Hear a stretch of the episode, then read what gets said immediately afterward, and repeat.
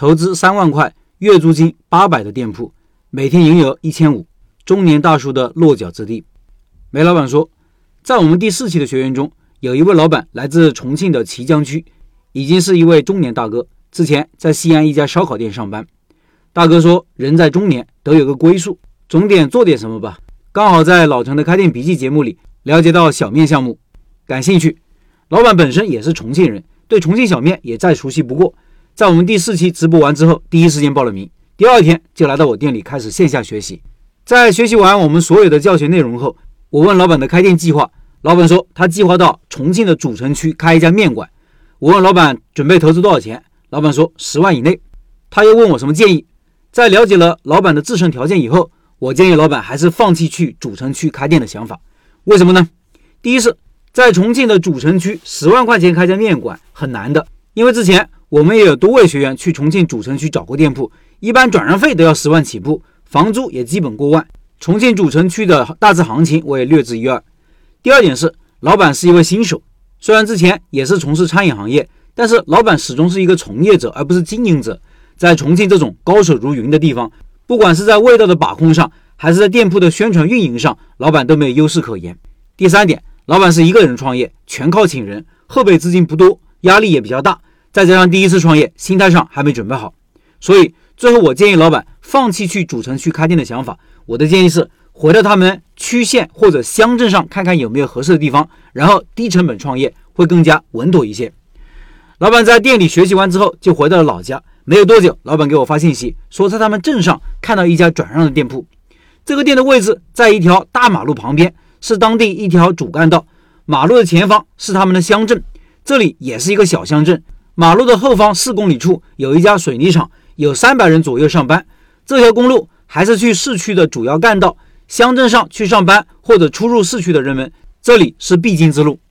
马路边有几家农民房，两层楼那种。在这几户民房里面有两家餐饮店，一家米线店，一家豆花饭店。转让的这家店也是一家快餐店，因为是农民房，所以是两间店铺，一间做厨房，一间做餐厅。两个店铺租金一共八百块钱一个月。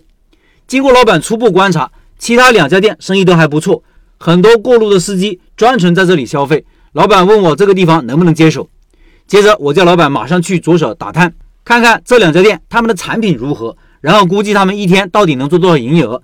看看水泥厂上班的工人作息时间有什么规律？过路的司机为什么愿意在这里停车？是因为这里停车方便呢，还是因为只有这里可以吃饭？等等等等。经过两天的调查，发现竞争对手的产品都比较弱，比较起来，我们的产品更有优势。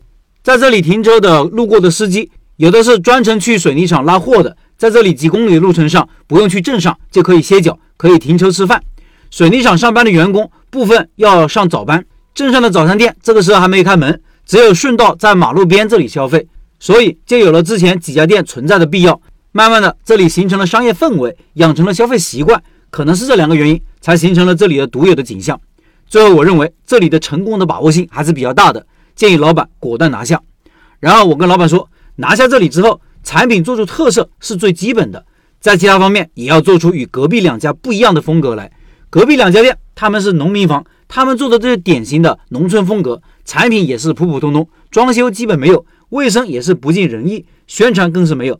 我跟老板说，你在这里，不管是从产品上、环境卫生、宣传、运营等各个方面，都不能入乡随俗，要按照我们的标准去做。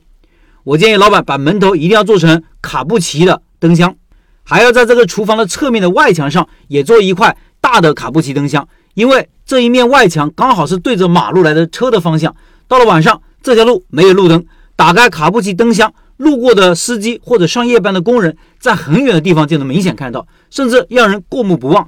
当然，这些卡布灯箱肯定要有我们的招牌产品图片。我还建议他把这个店的两面都重新粉刷一次，店里立马焕然一新。卡布灯箱装上以后，前来问什么时候开业的人络绎不绝。